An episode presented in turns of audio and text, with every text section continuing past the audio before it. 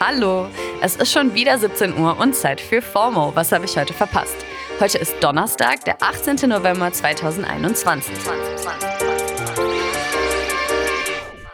Mein Name ist Dana Sarin und heute geht es um den Breakup des Monats, Hashtag Dankewieler und Young Dolph.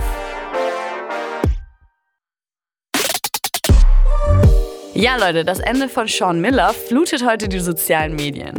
Popstars Sean Mendes und Camilla Cabello haben auf Instagram ihre Trennung bekannt gegeben. Und zwar mit einer, wie ich finde, sehr cuten Message. Hey Leute, wir haben beschlossen, unsere romantische Beziehung zu beenden. Aber unsere Liebe füreinander als Menschen ist stärker denn je. Ach ja. Aber ich meine, Promis machen ständig Schluss. Wieso ist diese Trennung jetzt so all over everywhere?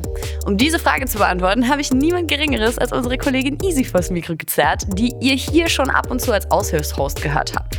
Sie war heute Morgen ganz heartbroken und erklärt uns jetzt mal warum das ist vielleicht auch das Ding, was jetzt viele Leute so wahnsinnig traurig darüber macht, dass äh, die ja so ein bisschen diesen Traum einer Beziehung verkörpert haben, von wegen Best Friends und verliebt sein gleichzeitig. Aber ja, wenn man jetzt so einen Text liest äh, von den beiden, so von wegen Freunde bleiben, äh, nachdem man sich getrennt hat, denkt man ja erst so, ja, wissen wir alle, wie gut es funktioniert. Ne?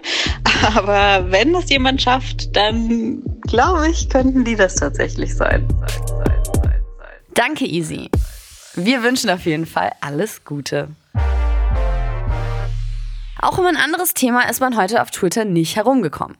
Den Vortrag von RKI-Chef Lothar Wieler bei einer Online-Diskussion mit Sachsens Ministerpräsident Michael Kretschmer.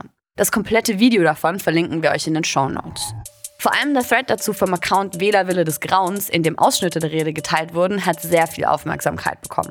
Zum Hashtag Dankewieler gibt es gerade schon knapp 13.000 Tweets und auch die Hashtags Neuinfektionen, Notbremse jetzt, ab jetzt gemeinsam und alles in den Arm sind in den Trends.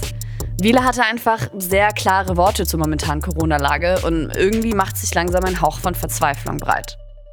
Ich kann nach 21 Monaten es auch schlichtweg nicht mehr ertragen, dass es äh, nicht vielleicht erkannt wird, was ich unter anderem sage und wie auch viele andere Kolleginnen und Kollegen. Das RKI habe vorzeitig vor einer vierten Welle gewarnt, aber ohne Reaktion aus der Politik. Er sagt, bei den erfassten Neuinfektionen von 50.000 Menschen pro Tag rechnet er mit einer Dunkelziffer von doppelt bis dreimal so vielen. Heute sind es auch offiziell schon 65.000 Neuinfektionen pro Tag. Und das sind ja nicht nur Zahlen. Das sind Menschen, von denen einfach einige realistisch und statistisch gesehen an den Folgen der Krankheit sterben werden. Daran gibt es nichts mehr zu ändern. Wir können das nicht mehr ändern. Diese Menschen sind ja infiziert. Davon gehen dann eben 3000 auf Krankenhaus. Davon gehen ein paar hundert auf Intensiv und davon sterben eben so und so viele. Das können wir nicht mehr ändern. Niemand von uns, der hier sitzt, kann diesen Typen noch helfen. Um das zu verhindern, müsse vor allem die Impfquote deutlich steigen und sich alle spätestens nach sechs Monaten boostern. Die Konzepte, wie man eine noch akutere Notlage verhindern kann, liegen nach seinen Aussagen auch schon lange vor. Die Regierung muss sie halt jetzt endlich mal umsetzen. Es liegt aber eben nicht nur an der Regierung. Wieler nach sind ein großes Problem auch die fehlenden Kontaktbeschränkungen. Er sagt, selbst wenn man sich nicht mit Corona ansteckt, gibt es ja auch immer noch andere Infektionskrankheiten, die gerade vermehrt verbreitet werden. Und die sorgen unter anderem eben genauso dafür, dass man auf der Intensivstation landet und das müssen die Krankenhäuser gerade noch obendrauf stemmen. Es liegt also auch wieder an uns allen, die Realität so ungemütlich, nervig oder was auch immer sie sein mag, zu akzeptieren und nicht mehr so zu tun, als wäre diese Pandemie schon vorbei. Das ist sie nämlich nicht. Und tragisch geht's leider weiter. Der Rapper Young Dolph wurde im Alter von 36 Jahren in seiner Heimatstadt Memphis erschossen.